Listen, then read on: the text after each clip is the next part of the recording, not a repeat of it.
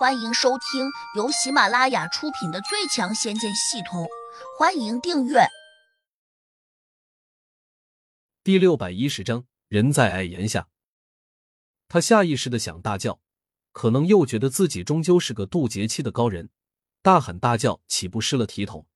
再说了，胡杨如果要杀他，根本就不用玩任何花招。毕竟他中了毒，胡杨若要杀他，完全不费吹灰之力。纳兰金风随即心安理得的安静下来，且还以为胡杨有可能会用这种方式帮他驱毒。谁知下一刻，他砰的一声，竟从高空中跌落到了地上。虽然在下落的过程中，他非常想稳住身体，但却发现体内法力不受任何控制，因此他摔得很重，以至于落地之后脚掌震得有些生痛，整个人随之又坐了下去。纳兰。你怎么也进来了？突然，纳兰金风听到了一个熟悉的声音，他有些惊讶。这不是洛不凡在说话吗？转头一看，他果然看见洛不凡有些萎靡不振的看着他。洛仙使，这是什么地方？我们怎么突然又见面了？纳兰金风满脸困惑的问。洛不凡叹了口气说：“这是重要空间。”什么空间？难道我们上天了？这是几重天？纳兰金风陡然间听到这话时，不免有点兴奋。但是他马上又反应过来，哪可能有这样的好事？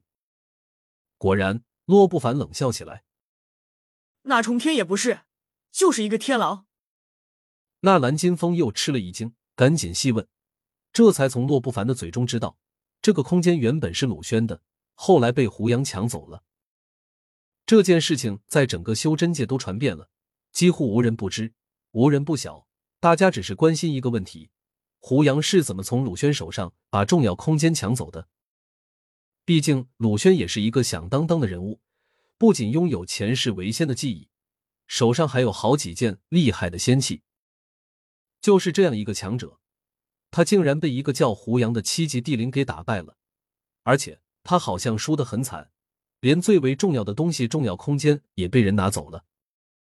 另外，虽然鲁轩对外宣称他绝对没有告诉过胡杨关于重要空间的控制法咒，至于胡杨是怎么知道的，他说他不知道。修真界很多人都猜测他被胡杨行刑逼供，可能最后扛不住时就把这个法咒给交代了。大家还认为鲁轩之所以不说实话，显然是顾忌脸面。得知了这一切之后，纳兰金风相当无语。刚才本想着借机叫胡杨帮自己解毒，没想到偷鸡不成反蚀了把米。如今落在了这个奇怪的空间中，恐怕很多事情就不能由自己做主了。洛仙使，我们得想个办法从这里出去。虽然很绝望，但纳兰金风还是有点心不甘。洛不凡没好气道：“要是能出去。”我还用得着你提醒？纳兰金风转头扫了一眼，发现四周还有几个农夫在干活。他困惑的问：“这些人是谁？”重要的。洛不凡抡了下锄头说。纳兰金风越发有些不解，指了下洛不凡手上的锄头问：“你拿着锄头做什么？”仙使大人，当然是重要。难道你看不出来？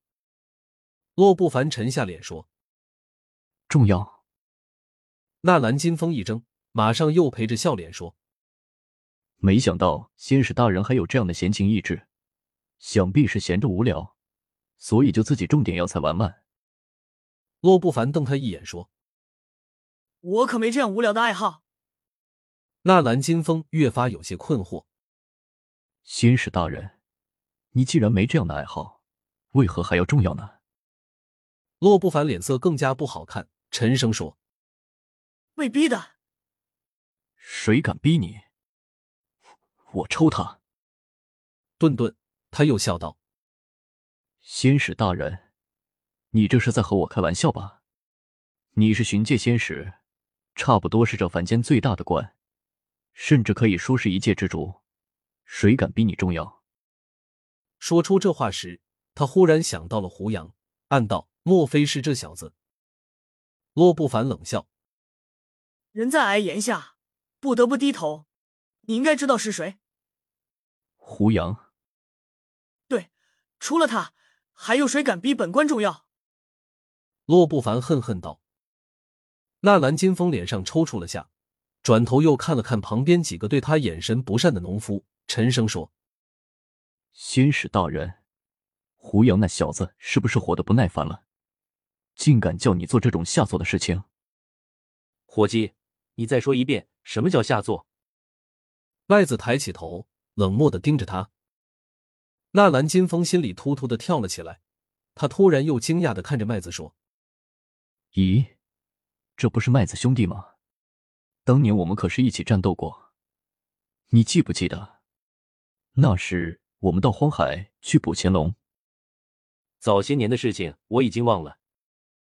纳兰金锋忙又套近乎说：“你再想想，我们当时喝大酒吃大肉，那是何等的痛快，你怎么会忘呢？”麦子冷着脸问：“你到底想说什么？”纳兰金风一本正经道：“麦子兄弟，当初我们说好一起成仙的，后来你消失了很长一段时间，我再也没有听到你的消息。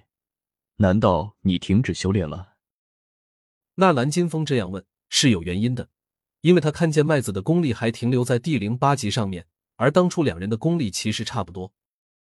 麦子没有回答，沉声说：“别影响我们干活。”胡老大要是知道你干扰我们重要，恐怕会打你一顿。纳兰金风叹了口气，劝道：“麦子，当年你心高气傲，谁都不服，为何今天独独对一个七级的地灵这么上心？”胡老大乃人中龙凤，将来前程不可限量。我们能够跟着他，那是我们的福气。纳兰金风有点着急，要跟也应该跟仙使大人才对，麦子。你是不是老糊涂了？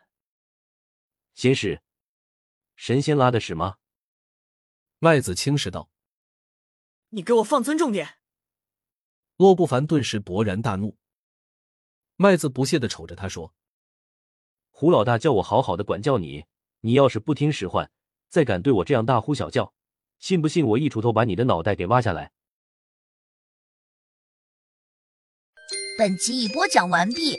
请订阅专辑，下集精彩继续。